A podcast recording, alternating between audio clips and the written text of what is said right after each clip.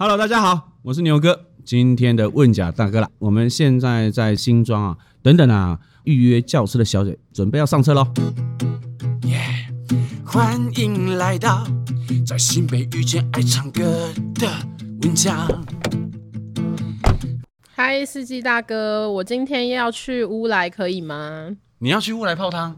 呃，不是，我住在乌来。哦，拍谢拍谢拍谢。哦，哎，那跟你确定一下路线哦，就是我们会从这个中和哈，然后到新店，这样可以吗？可以，可以，新店上去就可以了。好了，那我们就出发喽。好，谢谢。这是一个关于新北有趣文化生活的 podcast，你将会跟着我，嘿，我是牛哥，还有我会载到的 Long K，在新北上山下海钻小巷，挖掘不一样的人生故事。要一起跟我出发了吗？准备好跟我一起出发了吗？Let's go！欢迎您的搭乘，请系安全带。本旅程以新北市新北。今天我们特别要介绍一位嘉宾，他叫 Sharon，是我们这一个第一位乘客。不过这个来宾很特别，他是一个。策展人，但是我跟你说，他是一个非典型的策展人。什么叫非典型呢？第一个，他具备几个条件，三个条件：第一，锵；第二，锵；第三，锵。哇，锵锵锵啊！为什么他锵呢？我跟你讲，他办展的时候，他可以把公园搞得跟部落一样。有一次我去，我还以为这个是丰年祭啊！而且他还可以把一条没有人用过的街道变成游乐园，想不想来玩？哎呀，这种康康人真的是太棒了！而且这些都在新北发生。不过听说他高中才第一次到过新北，让我们隆重的来欢迎滚出去的 Sharon。嗨，Hello 牛哥。嗨，明明车上只有两个人，怎么掌声这么大声啊？哎呀，哎，Sharon，这个你要滚去哪里呢？要不要简单介绍一下？好哦，嗨，大家好，我是滚出去的 Sharon，然后。呃，很荣幸成为第一集的来宾。我先介绍一下，刚刚牛哥说我是滚出去的学人嘛，那其实大家通常听到滚出去就会想说，哎、在骂人嘛。对，那滚出去是趣味的趣，那其实是呃我的一个活动策展的工作室。那其实滚出去这三个字就是我们对自己的期许，就是希望呃可以跟着大家一起跳出原本的框框，然后去发现很多很有趣的人事物这样子。其实滚出去，也就是我们这一次这个 podcast 节目的幕后推手之一哦。所以今天这一集呢，除了要跟 Sharon 聊聊他的有趣的故事之外，哎，我们也会来跟大家介绍，在新北遇见爱唱歌的问奖，到底会遇见什么？Sharon 要不要来跟我们分享一下这个节目的由来呢？好，就是在今天开始聊这个节目啊，然后或是聊就是我跟牛哥的故事之前，想说先跟大家介绍一下，在新北遇见爱唱歌的问奖的这个节目呢，嗯、其实是来自于新北市的文化基金会。对，那基金会呢，就是在推广新北市的社会教育、艺术文化跟促进文化平权，然后也会挖掘很多新北特色的文化故事啊，或是找很多有趣的新北领路人带大家认识新北。对，所以基本上呢，就像像这个 podcast 的节目一样，也希望借由牛哥借由问讲，然后我们可以一起走遍大街小巷，然后去发现很多新北不一样的故事。那么，Sharon，我们就来聊聊你和新北的故事。我如果没有记错，你应该不是土生土长的新北人。对，就是我其实是。会被人人诟病的 天龙人，也就是台北俗这样子。哎、对，然后我其实是在高中之前都是生活在狭小的生活圈。其实直到高中我才开始，因为有很多从呃那个时候的台北县，然后来上课的同学们，然后才开始认识到很多新北的地方。嗯、对，然后我自己觉得很有趣，是因为我那时候有很多从泸州啊、从三重啊、从中永和来的朋友。我那个时候其实就很有滚出去的精神，因为我就很喜欢每个周末都去住不同的同学。学家，对，所以才因此就开始去认识新北这个地方，这样子。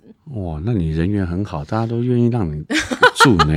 对，就是 可能就想说，很想要教育这个台北人吧，就是想说什么都不懂，果然是来来见见世面这样子。各位观众，他果然是天龙国。好，回来，没事。哎，那所以你从高中第一次到过新北，所以我后来发现到你这几年在新北各处办了很多很多很锵的活动，哎，想问一下到底发生了些什么事情？其实我后来大学我到外县市去念书嘛，所以回来之后。就在大概二零一九年的时候，才开始比较有机会去接触到新北市的案子，然后可能有在三重啊、板桥啊、新庄啊不同的地方，然后去接触不同的文化团队。哎、嗯嗯欸，我我有一个发现，就是我就举新庄为例，嗯、是是是，小弟这个本人也现在在福大念书啊。哦、欸，我发现这个新庄，嗯、我是到了那那地方之后，才发现新庄有很多很多的庙。对对对，哎，所以所以所以你是因为在福大念书，你你车子才刚好停在那边，没有错的，没有错。好，难怪我在新庄招到你的车。OK OK，啊没有错。哎呀，好，我其实有很多活动案是跟新庄相关的。嗯哼。新庄的庙街，它真的是一个历史非常悠久的，长达三百年。然后它呃，在大台北地区很早开始发展的一个区域。对，它是因为够早开始发展，所以呃，大家都知道，如果一个地方很多庙，就代表说它其实曾经有很多很多的人潮，不同族群的人一起在那里生活，嗯、或者是它会是一个呃船只的停靠点，因为它有很多贸易的东西。嗯、可是现在的新庄庙街其实就已经是不是？非常的繁华的状态了，所以其实你就会开始去发现说啊，这些地方它的故事是什么，它的历史是什么，然后我们怎么样透过一些有趣很锵的活动，去让民众重新回到庙街，就是像牛哥啊，我们那时候就有邀请他一起来保元宫，哎是，对对对，就是新庄的保元宫，它其实有一个主祀的神，就是三太子。那大家知道三太子其实是一个。就是小孩神嘛，他就是一个很玩的一个神。我们就想说，哎、欸，怎么样把这种比较呃传统的这种呃三太子的价值跟现代的精神做结合？我们就把保元宫前面布置一整个象棋的大棋盘，嗯、然后请牛哥来当主持人。没错，所以牛哥就像是在主持一场多盛大的运动赛事一样，在播报不同的执棋方，然后他们怎么样去下这个棋。我觉得很好玩哎，那个整个呈现就是一个。很欢乐的一个性质，所以其实庙跟我们之间的那个关系会达到某种的共融的状态，我觉得蛮有趣的。不过蛮想问一个问题是，你在跟这个庙方，然后用这么有创意的方式，你们之间会不会有一些这个不理解或是冲突？因为感觉如果用这个比较这种游戏性质，嗯，对他来讲会不会是一个冒犯呢？或者是说，哎，他们也觉得是？可行的，因为我们这一次活动就是合作的是七间庙，然后我觉得到最后大家其实都是蛮乐意去做不同的合合作跟尝试。哦、对对对，就像我们，我觉得还有另外一个很夸张，就是我们在地藏庵，就新庄很有名的大众庙地藏庵前面，我们就在人家门口前面摆了六件呃有官将手脸谱的一个时装模特儿的展出，哦、好酷哦。对，所以其实。的确是有一些，就是庙里的呃，可能不同位阶的主委啊、副主委，可能没有被很明确的沟通的状态下，他们一出现就说：“哎、欸，怎么我们庙前面怎么被摆这个？” 然后可能主委就出来说：“哦，没有没有没有，我们已经讨论过了。”对，所以我就觉得，哎、欸，其实在这个过程中，也是一种呃年轻的想法，再去跟不同传统的庙宇文化再做一个互动跟沟通。哎、欸，其实我蛮感动的，因为其实对他们来讲，他们也是跳出他们的跳脱他们的框框、欸。哎，对对对对，对，哇，那真正是非常有。其实我觉得很很感谢，就是大家一起。来做这些事情。哇，我发现哈，我就看到你不仅办了很多大活动，嗯，其实我看你也办了很多很酷的那种地方小旅行的活动。其实我呃滚出去通常办小旅行比较不是我们去发想整个内容啦，通常是我们认识一些在地的单位跟团队，然后我们去。就觉得这个内容很有趣，可是好像呃缺了一点行销跟包装，uh huh. 所以我们就是去跟他们一起共创内容，然后去发展出有趣的体验这样子。哦，oh. 对对对，就像是我们有一次呃就是要去跟三重的一个越南新著名的老师，然后去体验他的生活，然后那个时候我们就跟他聊天，就发现说哦，他其实刚来台湾的时候是在做月式的那个美甲工作室，嗯、然后我们就说，哎，那老师你可不可以带台湾的民众就是来体验做美甲这件？事情不是说我们要去这个店做美甲，而是我们要跟老师学习。比如说我怎么帮牛哥做美甲，对。然后我觉得那天很有趣，就有很多是呃亲子来报名，所以就会有比如说儿子要帮爸爸做美甲，然后爸爸就爸爸就冷汗直流这样子。后来有完成吗？有啊。哇塞！而且那个美甲它会有一个呃流程，是必须要先把你手边的皮先剪掉，啊、然后它剪的时候其实是有个手法，所以它不会真的剪到你受伤。可是我觉得大家好像就是都是一些怨偶，所以就是都很怕把就是彼此剪受伤这样子。对对对，太酷了。呃，其实我觉得就是透过这样的过程，就是比较可以去用新的角度去认识新住民的不同的生活这样子。对，喂，我觉得这样。其实真的蛮酷的，嗯嗯，还有没有？还有没有可以 还要再来吗？要要要。呃呃，还有一个是那个三峡莺歌的三莺部落，然后我我其实是第一次到，就是呃，其实是他们说的都会原住民部落这样子。原住民部落，对对对，是哪一组啊？呃，他是阿美族，三莺部落，对，三莺部落。就我了解，阿美族他们其实，我说说看，看看是不是跟你观察到很像？嗯嗯，他们好像就是一群，嗯。就是阿美族哦，嗯嗯嗯，像可能台湾族，他们可能就是各住各的这样。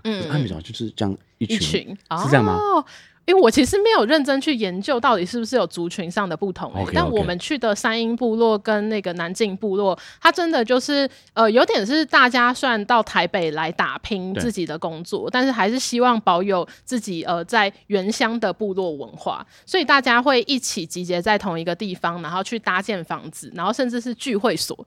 哦，对，然后，然后，所以他们还跟我们介绍说，哎，他们其实有在群众募资上面去呃募资聚会所的筹建经费，然后要一起在在地去打造聚会所，然后让大人啊跟小朋友都可以一起在聚会所去交流情感啊，然后分享一些故事这样。哦，所以是阿美族部落，哎，其实我很喜欢阿美族呢。那想说，可不可以跟观众介绍一下他们这些部落的这个小朋友啊，或者成人有什么不一样？嗯，其实我们那个时候有去呃参观他们的那个家屋，然后主要是因为我们跟呃在地人一起合作，然后去用一个呃直播聊天的方式，然后带大家去参观，就是不同的就是呃人家这样子。然后我自己觉得有一些很有趣的景象，比如说呃很多房子它后面都会有一个类似公寮的地方，那它其实就会有很多锯木头的器具啊，或者是可能会养鸡啊。我其实觉得很神奇，就是把他们呃文化跟习俗里面的生活的。的习惯，然后带到都会里面来，等于是平常在生活中也可以去 DIY 一些家具，然后去做一些创作这样子。所以感觉很像他们就把。在部落的生活带带进来，没错没错，对。另外一个是很酷的是，是呃，我们去一个国中弟弟家，然后那个国中弟弟就超活泼，就跟我们介绍很多内容。然后他就说，哦，像我爸爸周末的时候就会带我们去玩那个 SUP 立桨，立桨立桨，对，就我不知道大家知不知道，就是反正就是一个在海面上，然后你可以有一个桨站在上面去划的一个一个运动。Uh huh. 那还有就是他们家的那个天花板也挂着弓箭，他就说他爸爸有时候也会带他去练习，就是放箭这样子。然后我就想说。哇，就是 原住民小孩的周末生活也太快乐了吧！就是上山下海，然后去体验不同的就是自然环境，这样。哎、欸，真的完全不一样哎、欸！真的真的，对。而且那时候是听那个国中弟弟跟我们介绍，我们就觉得说，哇，他的生活也太迷人了吧！哇，嗯、我们是这个周末的时候，就是不外乎就是打电动、打电动、打电动，哇，对，太酷了，追剧啊什么的，对。哎、欸，那么还有没有这个？我觉得应该还有很多有趣的，要再跟我们分享分享。还有一个是呃，我觉得可能也是比较不一样的景观，是中和的缅甸街。对，我不知道大家有没有去过，牛哥你有去过吗？很像有，很像有吗？好，就是它其实街道名称叫华新街啦。那其实它因为有很多就是缅甸的华侨，然后住在那边，所以叫缅甸街。嗯、那其实它一整条街呢，有非常多就是呃缅甸文化相关的餐厅，可能有云南料理啊、缅甸料理啊、印度料理啊，不同的呃饮食文化这样子。对，那我们那个时候，我觉得在呃缅甸街有一个小旅行的体验很酷，就是我们找了就是在地的呃缅缅侨，然后的。一个慧玲老师，那个慧玲老师就带我们去拜访南传佛教的一个佛堂，然后我们就带着就是呃参与的民众，然后一起在听呃师傅讲经，就是他就跟我们分享就是南传佛教的一些经文跟道理这样子。哎、欸，其实这样很酷哎，我才刚吃完这个料理，嗯嗯然后再 再去听这个这个，对，而且我觉得超酷，因为它其实就是在我记得是南势角站，所以就是一个你坐捷运就可以到的地方，然后你走个十分钟，你就可以看到。就是不一样的饮食文化，然后以及呃体验到不同的就是佛教的一个内容这样子。哎、欸，我说实在话，真的是要透过这种、嗯、呃地方小旅行、啊嗯嗯，你才可以看到这种文化之间的冲突，呃，不是冲突了，差异。对，对对，而且是很多多元的混融在一起。哎，对，所以其实我觉得在呃滚出去，在做不同的这种策展啊，跟小旅行的过程中，我觉得有一点像是一步一步的去揭开，就是新北不同地方的面纱。然后，其实我在做这么多呃活动之后，也才发现说啊，其实就是在这么大的一个城市里，然后这这么多人口里面，其实有很多是我没有想象过的生活，或是我没有想象过的文化的形式。然后我觉得都是呃很希望去跟大家做分享的。对，所以基本上我们这个 podcast 节目也会是保持着这样的期许，然后去跟大家做分享。刚刚听你介绍整个，我就觉得不仅对你从天龙国跳出框框。然后进入新北，然后再来。刚刚我觉得那个庙宇那一段，我觉得很深刻。那想问一下，就是这一次我们刚刚谈论这一些东西，到底跟我们这次这个 podcast 有什么关联？嗯，其实我觉得这一次去想说，到底要怎么样做一个属于新北的生活 podcast 的时候，自己内心就立刻浮出一个想法。啊、之前跟牛哥有合作过一个活动，新北的多元文化节。那那一场文化节呢，我们的主题叫做“当我们混在一起”。哦，对。然后我自己很喜欢这个主题，是因为对我来说，我觉得新北市其实就是一个很多不同族群混合在一起的一个状态。那它可能呢，就是有一点点小混乱，或是大混乱，然后或者是大家在不同的区域，在板桥、在三重、在泸州混在不同的地方。嗯。对，所以其实我自己会很期待这个节目是可以。呃，呈现给大家看新北这些很乱乱、很可爱，然后有很多不同元素都被包容在里面的这种感觉，就比较不是化好妆很漂亮的新北，而是一个很有活力、很野生的新北市的感觉。哎、欸，需要回你一下，我觉得那一场真的办得很好。嗯、我跟那个主持人古乐乐乐。乐乐，你有没有听我们节目 啊？你知道我们两个你在你在跟别人喊话是不是？对啊，我希望他可以听到我们节目。你知道当时我跟乐乐，这样子，我觉得观众会听不懂我们在干嘛。啊，对不起啊。好，古乐乐是我们我我们多元文化节的呃另外一个主持人，他有点像是一个音乐季的活动，然后有呃牛哥当主持人，还有古乐乐当主持人。不好意思，因为刚刚有点这个。进入到那个混在一起的这个情境，那那次的活动我们觉得非常的成功，因为发现到生活当中就是混在一起，然后可以真实呈现最真实的自己。没错，我觉得这是非常非常酷。对，就是我觉得是每个人他很做自己，然后呈现自己很自然的状态，可是他同时又跟别人可以很协调的混在一起，我觉得就会是一个、嗯、对很有趣的生活状态了。了解了解，哎、欸，那。虽然想问一下，那么未来我们这个 podcast 有可能会邀请到哪一些类型的嘉宾吗？所以是要先先剧透，是不是？剧透一下。好啊，但是其实有一些我们也还在邀请中，啊、所以所以就是呃，以下言论不代表本台立场，就我随便讲。Okay, okay. 对，其实我们就会很想要呈现新北的不同生活面貌嘛，所以像刚刚提到的，像是新庄庙街的这种庙宇文化，啊、其实庙宇文化就一定会有一个乘客会是庙宇文化相关的，然后或者是可能也会希望有新住民啊，或者是新移民啊，啊然后。啊或者是有一些在新北做的很锵的工作的人，比如说开着一台书车，然后到处去卖书的人，哇、wow，等等之类的，对，然后也会希望去呈现有不同的呃自然地景的生活环境的人，比如说住在山上的博物馆馆长等等的，wow，对，所以其实我觉得大家是可以期待，可以透过这个节目去。其实我觉得就像我最刚开始一样，我原本对新北也不了解，可是你就是在一步一脚印的去看到每一个就是地区的人跟生活的时候，你就开始对这整片的新北地图有更多的理解。对，我觉得就会很有趣。哎、欸，那想问一下啊，为什么是问讲、嗯？啊，你说为什么是？对呀，为什么会有问讲这个主题吗？对啊，对，因为其实我觉得也也是在想说，到底什么样的一个元素最能够让人家觉得呃。是跟新北的在地生活是有关联的，然后又可以串联不同的新北地区。呃，其实新北有个很特别的地方，是它有山城，然后有海边，然后也有就是城镇，然后也有就是河流，所以其实它的自然地景是很多元的。真的。那其实要把这么多自然地景去串在一起，跟大家其实在每一个地方不同的探索跟游走这件事情，其实很常就会运用到就是呃叫到小小黄就是计程车这个元素，对，所以才会想说，哎、如果今天是有一个计程车，它可以载着大家天南地北的走，然后去找到不同新北很有趣的人，我觉得这件事情就会很好玩。哇，哎、那想问啊，为什么找我来开车？因为你够吵 啊！对，观众辛苦了。对啊，其实牛哥他的身份也是，他是超级斜杠，很多元。牛哥他在就是新店有开一个酷手音乐工作室，没错，也就是我们现在录音的这个地方。酷手音乐暗赞啊！对不起。OK，哎、欸，你现在还是问讲哦，请不要搞错你的身份了。你在开车，好不好？Sorry，Sorry。Sorry. 呃，酷手音乐呢，其实我第一次来的时候觉得很有趣，因为他们会集结很多乐手，然后大家礼拜五晚上会一起来这边即兴的，就是去玩音乐。牛哥在这边也有教音乐啊，也有不同的人会来租借这边练团啊，不同音乐性质的事情。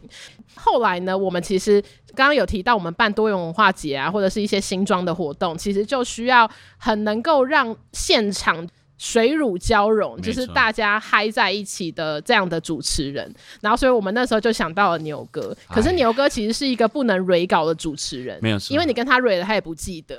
观众，我手上虽然有很多的文案，因为字太小，我也看不到。你是老花？哎、欸，早就老花了，好不好？我很抱歉。对，所以但是我觉得牛哥就是很会即兴，对，这也是为什么我们这个节目的主题会叫 Jam，就是一起遇 Jam，、啊、就是牛哥这样子。对，没错，没错。对，他外加就是还有一点，是因为我刚好前阵子在想主持人的时候，我就滑 Facebook，然后我就看到牛哥刚好搭到一台计程车，然后那个计程车呢，就叫他在车上唱《月亮代表我的心》，送给他老婆。你问我爱。你有多深？我爱你有几分？对，反正我那时候就看到那台车上面，就是牛哥就在那边唱《月亮代表我的心》，然后就想说，哎、刚好我就是想找一个问讲，然后刚好牛哥就在计程车上面唱《月亮代表我的心》，对，所以我就觉得这整件事情好像就是一个宇宙安排的，所以才邀请牛哥这样。我特别来讲一下，那时候我要去，我那时候在那个公馆。我要去东门站，嗯嗯嗯，我就缓缓的看到一台计程的速度大概二十，然后它的后车厢发亮，我想说，它就是 KTV 啊。那可是当时我还没有很确定，他就缓缓过来，我就缓缓的将我的手伸起来，他也缓缓的停在我前面，我就上进去，一到里面，他说你要去哪里？我说去东门，后面有帽子，你戴一顶，然后我就乖乖的戴了一顶牛仔帽。他就说：“先生，你知道我是谁吗？”我说：“我不知道。”你知道我是网红吗？我不知道。拍谁？那你现在来唱一首歌献给您太太，而且这首歌可不是我挑，是他挑的。哦、他挑的。我说：“月亮代表我的心。” OK。哎，我就这样唱下去了。嗯嗯。哇，那你知道你唱的时候，就整个台北市都被你吵到吗？哎，我跟你讲，我是 快到东门站的时候，嗯嗯问讲突然问我说：“哎，你知道外面的人都听得到你的声音吗？”我说我不知道，我说你为什么不早点跟我讲？我会唱的更大声。哎呀，真的是哦，原来哎，我不知道有没有民众有听到你你当天晚上的歌声，如果有的话，请在请在我们的留言区留言，真的一定要留言一下，就是牛哥本人啦，就是他啦。不好意思啊，不好意思啊。接下来是问讲 KTV 的时间，那么我已经收到。Sharon 点的这首歌曲是雷光下的 Thank You，很想问 Sharon 为什么你会点这首歌曲？你是你是你是觉得很难练，所以就想要问我为什么？啊、呃，其实我觉得这首歌是我那个时候就想到，呃，如果在新北的呃移动这件事情，我会想到的歌。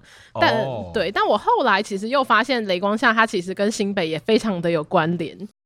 我不知道，就是有没有住在淡水的民众，应该就会知道，淡海轻轨的进站音乐其实就是雷光下所谱曲的。那其实由新北文化基金会，也就是我们节目推出的单位，来邀请雷光下一起来做这个创作。对，所以其实雷光下它不只是呃我自己很喜欢它，它其实跟新北也有很多的关联性。那接下来我就来带来这首雷光下的 Thank You。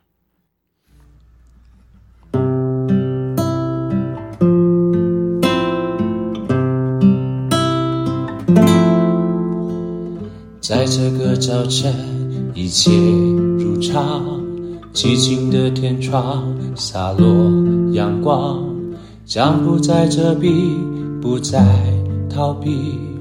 有些话我从没对你说过，门前的单车驶向何方？窗外的小花轻轻摇晃，说过不为你唱伤心的歌，因为我不能是从前的我。谢谢你，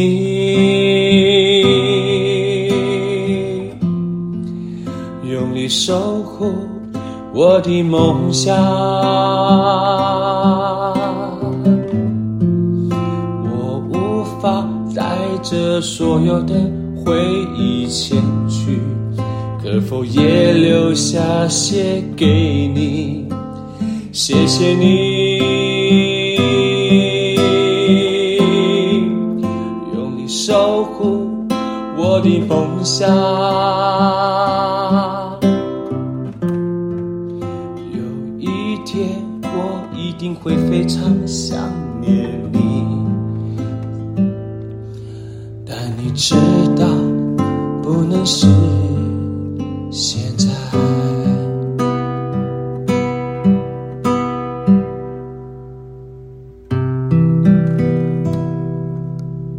虽然想了解一下这首歌，你要不要再多说一点？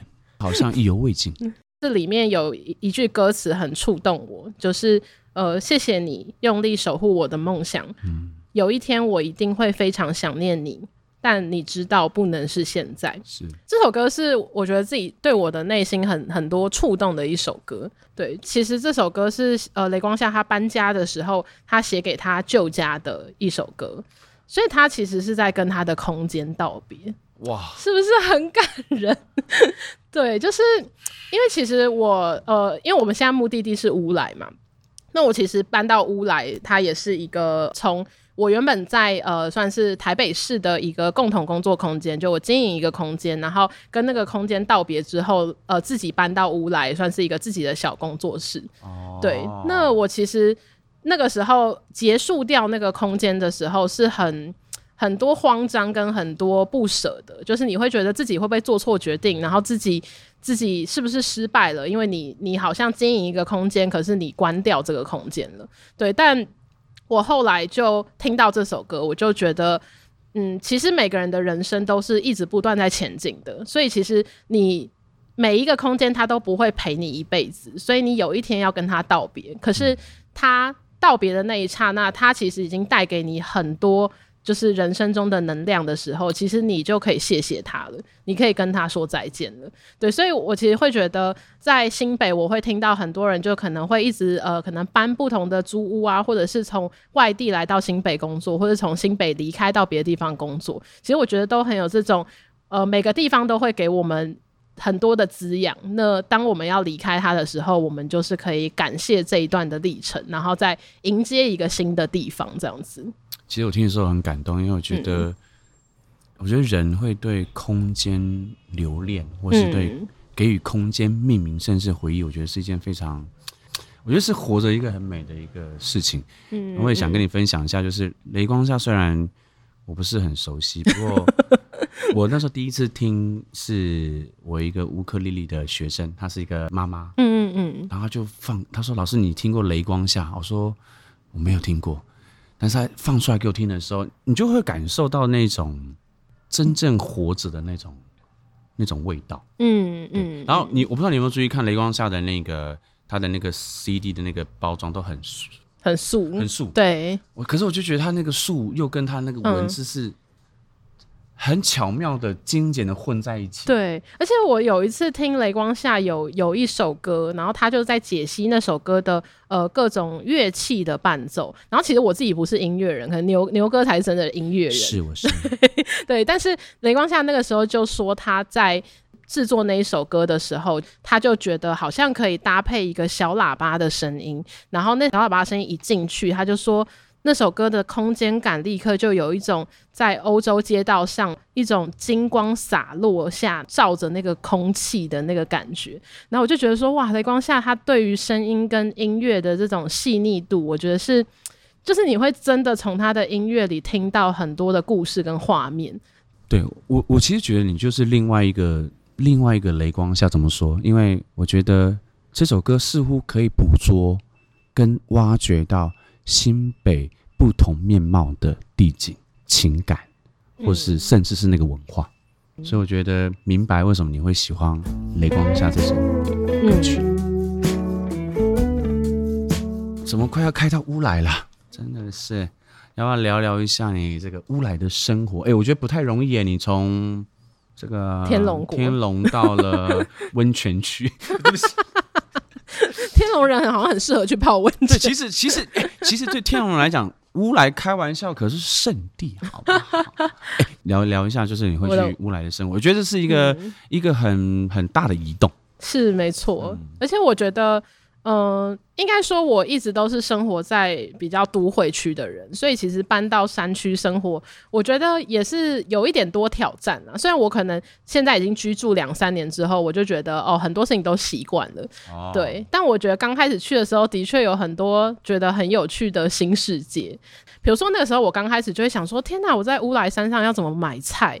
我就觉得我是不是都一定要在市区买完带上去？然后我就很担心。然后后来我就觉得不对，因为我其实附近也很多住家，他们一定有方式，他们怎么买，我就是要研究一下。然后我后来就发现说：“哦，原来每天都会有发财车开上来，然后他会沿着山路卖菜，然后也会有肉车，会有菜车，然后还会有衣服车。”然后还有水果车，衣服车也，没错没错没错。但衣服车不会每天来，衣服车可能一个月来一次这样子。哇，对，所以其实你就会发现说，哦，大家都会有自己的生活方式。而且其实有很多菜车是呃项目很像的，可是老板不一样。那老板呢，他会有一些品相上，或者是在呃跟你的交情上的不一样。所以你其实大家还会选择说，我比较喜欢买 A 车的老板还是 B 车的老板，这样子就蛮有趣的。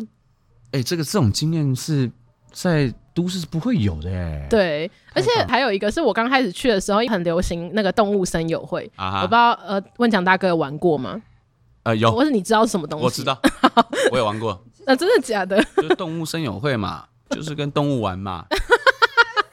各位观众，很显然你知道问讲就是平常都在开车，我们没有在玩这些游戏。OK，解释一下啦。好，反正动物森友会就是一个呃呃，你可以去。种田啊，或者种水果啊，然后你可以去跟不同的动物的朋友打招呼，然后打很多次招呼，你们就会建立关系，然后到时候他就会送你礼物。对，就是一个有点是那种田园经营的游戏。然后我那时候就玩，我玩一玩之后呢，我在乌来生活，我就觉得哇，乌来就是真正的动物生友会。因为我们家就是隔壁有住一个阿嬷，然后我就每次见到那个阿嬷，我就很常跟她打招呼。然后有一天他就送我一篮荆棘，就是他种的，所以我想说哦，所以多打招呼就会获得就是。水果啊，礼物啊什么的，对，所以我就发现说，哦，动物森友会讲的是真的，欸，就是你真的，其实我觉得很有趣，就是有时候人生其实就是，你就真的很像在玩游戏，然后你去跟不同的人做一些互动，多一点互动，然后你就会获得一些有趣的东西。哎，欸，你知道在都市生活，嗯，我那时候有一阵是住在公馆，嗯嗯嗯，然后我们家住在七楼，嗯，上面是阳台，是，然后我人生经历过这个，你知道就是。你知道虎头蜂啊？嗯嗯嗯，它竟然潜藏在这个这个脚凳的底下。那时候我带我小孩上去，嗯，就我小孩就突然间就把那个那个那个板一踢呀、啊，你知道发生什么事情啊？两三百只虎头蜂，天哪！然后你你你先思考一个一个一个一个都市的人，嗯，看到了两三百只的虎头蜂，哎，我这个声音我是怎么可能是两三百只？好可怕！什么？这搞不好都上报，是升上去的时候，我就往那边一看。我心里想说，我应该要去天堂。你先听我讲，人一开始是自私的，人只会先想自己的命。我的第三秒，我说属于这个你一二三，我才想到，哎，儿子怎么办？我去救我儿子，我们就这样。好，那我不要赘述太多。总而言之，我们就逃过一劫。笑死我！哎、啊，我想问一下，嗯嗯，你在在乌来应该很多的很多的这种各哦种各种禽类的这个动物现象吧？没错没。错，对，就是我在乌来还有一个经验，就是因为其实我家住的地方旁边就是山林啦，所以其实啊很常会有蜜蜂飞来飞去。可是其实那些蜜蜂，我不知道大家对蜜蜂熟不熟，反正我住乌来之后就开始认识各种蜜蜂，因为其实呃不是所有蜜蜂都是看起来就很危险的那种，有些是泥糊蜂，泥糊蜂其实。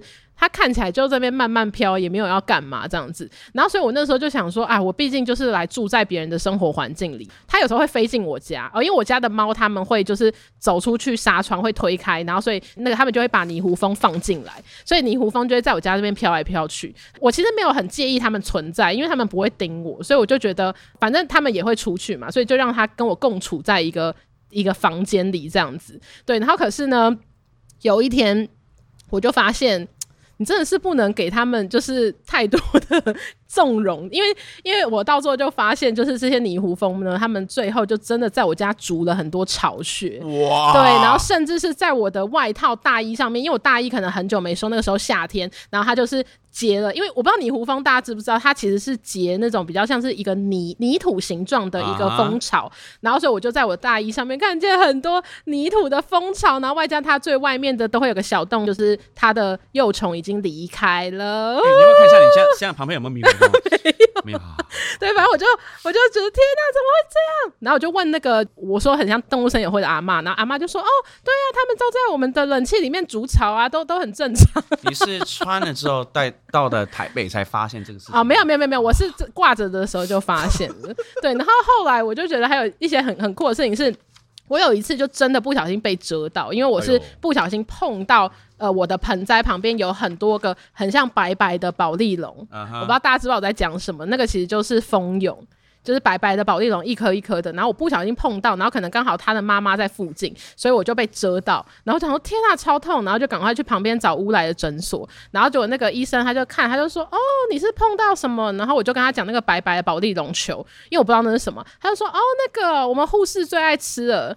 就是我不知道大家知道，就是其实有很多人会吃蜂蛹，就是、wow. 对，所以我就觉得哦，大家也蛮幽默的。就是我已经手痛的要死了，就是 我就还学习到原来白色的蜂蛹很好吃，很多蛋白质。对，就跟大家分享这个知识这样子。所以你现在一天都一个礼拜吃几次啊？我没有吃啊。啊，好，乱乱说。对，所以其实，在乌来生活，其实很多跟在都市是、嗯。完全没办法体验。我觉得就是你会跟大自然比较有互动，对，就是你会知道哦，春天来了，因为蜜蜂出现了，对，然后以及我的猫也很快乐，因为我的猫它们在乌来都可以到处乱跑，然后它们都会去隔壁隔壁洞啊，然后去温泉旅馆走一走啊，然后再回来，对，所以我就觉得我的猫感觉就是变得很自由的猫，因为它们就哦前几天前几天还就是。带了一只死老鼠回来，啊、真的吗？真的，然后他们就会去抓一些野生动物回来，然后送给我这样子。因为他猫带死老鼠送给你、嗯，对对对。哦，那后来没有把它吃掉？没有，不是，我说他啦。哦，他吗？没有啊，他们就把它弄死，就觉得很快乐啊，就这样。哦、对，但但但我觉得，所以住在山上还必须要练习，就是你会开始对于各种生生生物的。就是生跟死，你要你要去习惯这件事情。就我就很常看到，可能就是我的猫就会抓很大只的鹅，然后它的肚子可能就破掉什么的。就是其实看到很多昆虫或者是哺乳类，其实对我来说都是必须要 很熟悉的事情。我想光这个 Sharon 的乌来生活，应该是可以拍个十集啊，嗯、都说讲不完的、啊。哎、欸，那我们来问几个快问快答。最常在新北哪里活动？呃，应该是板桥跟乌来吧。OK，新北最推荐的地方可以去逛逛的。嗯，可以来乌来，就是山上逛逛。好，那如果想要放空，推荐去哪里？呃，瑞芳的那个三貂岭车站有一个香港人开的，就是澡堂图书馆，觉得那里很可以放空。这哪里好？好想去。好，如果人生迷惘，推荐去哪里？哦，在淡水有一个就是很神准的算命老师。哦，对。如果想要冒险，推荐去哪里？呃，我觉得新庄庙街下班时刻的交通蛮冒险的，可以去看看。哦，Okay. 注意安全，大家。好的。刚刚听薛仁讲这么多，我觉得一言以蔽之，就是跳出自己的框框哦，然后尝试新鲜的事情，我觉得是一件人生很幸福的一件事情。不过，其实我觉得是有疼痛的，是冒险的，是不容易的，而且甚至是解构自己的。哇，你看问讲都是非常有哲学意涵的，好不好？好，对不起，这样有点自吹自擂。那今天我也想分享一下我自己听完薛仁的分享的时候，哎，我就突然想到，其实我是十六岁的时候刚接触吉他之后呢，就好长一段时间哦，就到了二十七岁，哎，我硕士毕业之后，就因为呃我在这个教会有弹弹吉他，结果呢，就有一天就是有一个音乐教师啊。他们就问我说：“哎、牛哥，你你要去当吉他老师？”我说：“啊，当吉他老师？”我说：“我只会那边随便就是弹教会的诗歌，可是要当吉他老师就要教教很多流行歌，而且当时我连五月天都还不知道。”哈，就很 二十七岁的时候，那五月天才刚我看一下哦，出道了，出道了，出道了。所以，然后他就说。你要不要去应征看看？因为他们需要一个吉他弹唱的老师。嗯，各位观众，我从来没有分享这个事情，就在今天这个频道跟大家分享。后来我就就去了。一去的时候呢，然后就老板就问我说：“哎，你是哪里人？”我说：“我是台东太麻里大王村出生的原住民。”哦，你是原住民？那原原住民应该很会唱歌啊。我说：“略懂略懂。”这样子。后来他就说：“那你要不要现场自我介绍一下？”我说哈，要怎么介绍？你就拿吉他自我介绍。哇，你知道那是人生跑马灯啊！因为我先讲一简单，五月天的最简单的歌，什么拥抱啊，有没有听过？就是那些歌曲完全都没有听过。嗯嗯嗯。然后那个时候我就想说，哇，我去应征，他就把吉他递给我。这时候吉他就在我身上。你要想，我对流行歌曲完全不熟悉，我就从那一刻起，人生第一次拿着吉他随便乱乱唱，我就这样。新生注册的那一天，你带着羞怯站在人群中，你的笑容，你的纯真，早已感动我封闭已久的心，鼓起勇气约你看场电影。你说你没有时间，可也太忙。很久以后，我才真正知道，像我这样的男孩，你不会喜欢。然后就一直唱着唱着唱着唱着唱着，唱完之后，然后老板就说：“哎，你唱的很好哎。”然后说：“好，录取你。”然后说哦好，你你明天就可以来上班了。然后我心里想说哇，我怎么这样就录取了？嗯，因为我那一首歌是我那时候刚好回部落，然后我表弟呢他就唱了一首一个台东的一个自创歌曲。可是其实我就听一遍，就其实我也是随便随便乱唱的这样子。就但是呢，哎，老板就发现到哎这个这个人声音还有就是有一些这个热情在，所以他就录取了我。然后就开始教开始要教吉他了。是。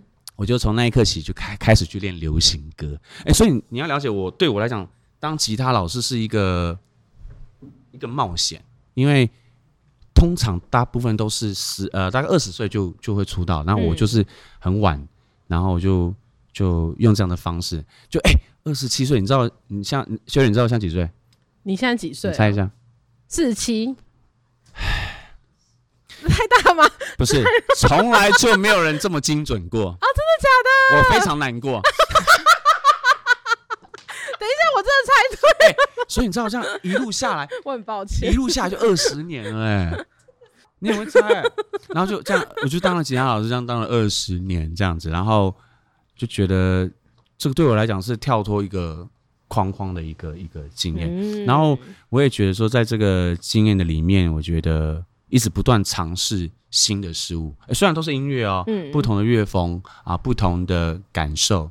不过最近我就很想挑战雷光下的歌曲啊，赞赞赞！今天真的很高兴，我可以跟大家分享，就是我其实身为吉他老师，就如同薛仁一样，我们从一个框框里面走出来。